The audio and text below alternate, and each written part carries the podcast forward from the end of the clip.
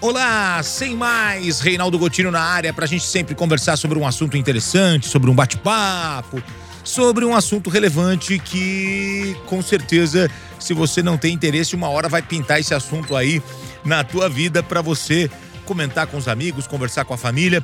Hoje eu queria falar sobre a SAF, que tá ficando realmente muito famosa aí por conta uh, do futebol, né? Uh, a gente sabe que a SAF já é uma realidade para alguns clubes do futebol brasileiro, mas eu acho que seria interessante a gente explicar o que, que é a SAF, a Sociedade Anônima do Futebol, que na verdade é uma lei que foi criada em 2021, Lei 14.193, e ela foi promulgada no mês de agosto, no mês 8 uh, ah, do ano passado, no dia 6, uma lei que acaba permitindo que os clubes de futebol sejam transformados em empresas. E aí, minha gente, que esse assunto uh, ou bateu a porta já de alguns clubes ou ainda vai bater nos próximos meses e anos. A gente já tem né, alguns modelos é, em vigência no futebol brasileiro. Tudo começou com o Cruzeiro. A gente tem o Botafogo também entrando na SAF e o próprio Vasco, o tradicional Vasco da Gama. São três grandes clubes do futebol brasileiro, atravessando um momento muito complicado, muito difícil, né? E esses clubes estão aí aderindo, né, à SAF, que é a Sociedade Anônima do Futebol. Só para você ter uma ideia, por exemplo, o Vasco da Gama, ele fez um acordo de venda de 70% da futura Sociedade Anônima uh, com um fundo norte-americano chamado 777 Partners por 700 milhões de reais. E aí a gente já tem essa realidade no futebol brasileiro. Bom, é, o que, que é na prática essa sociedade anônima do futebol? É uma empresa que vai administrar, gerenciar esse clube em competições, como o clube já vem participando, mas diferente do modelo que a gente já tem em vigor, né? porque os clubes, na maioria das vezes, não têm fins lucrativos, ah, na SAF o objetivo é sim obter o lucro, né? É uma empresa e essa empresa tem que é, gerar lucro.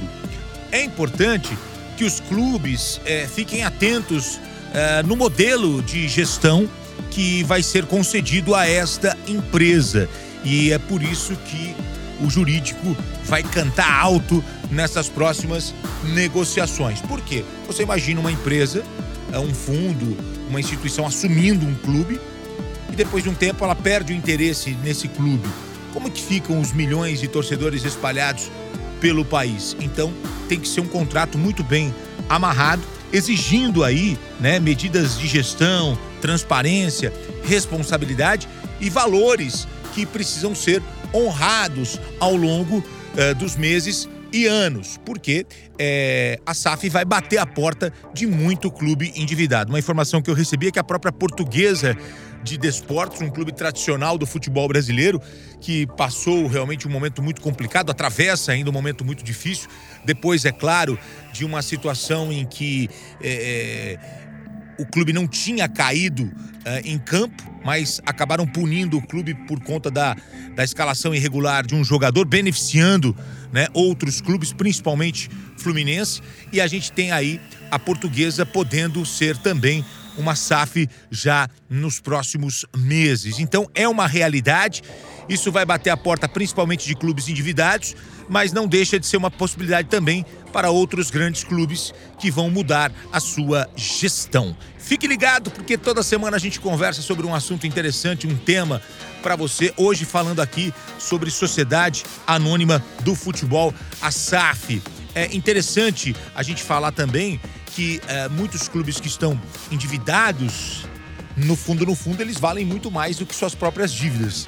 Né? Tem clubes que estão trocando a, a sua dívida porque não tem condições de pagar, mas são clubes que, é, se você colocasse realmente no papel, eles iriam valer muito mais. Ou seja, as pessoas estão, essas empresas estão comprando ou vão conseguir comprar clubes é, muito abaixo do preço, mas por conta de péssimas gestões, de péssimas administrações e de muitas dívidas. Né? Hoje não tem, é, pouquíssimos são os clubes que não possuem uma grande dívida. Um, e aí a gente pode incluir impostos, a gente pode incluir salários, a gente pode incluir dívidas trabalhistas. Então é uma tendência que é, é, muitos clubes comecem a discutir no seu conselho, comecem a discutir com seus sócios o que, que vai acontecer no futuro.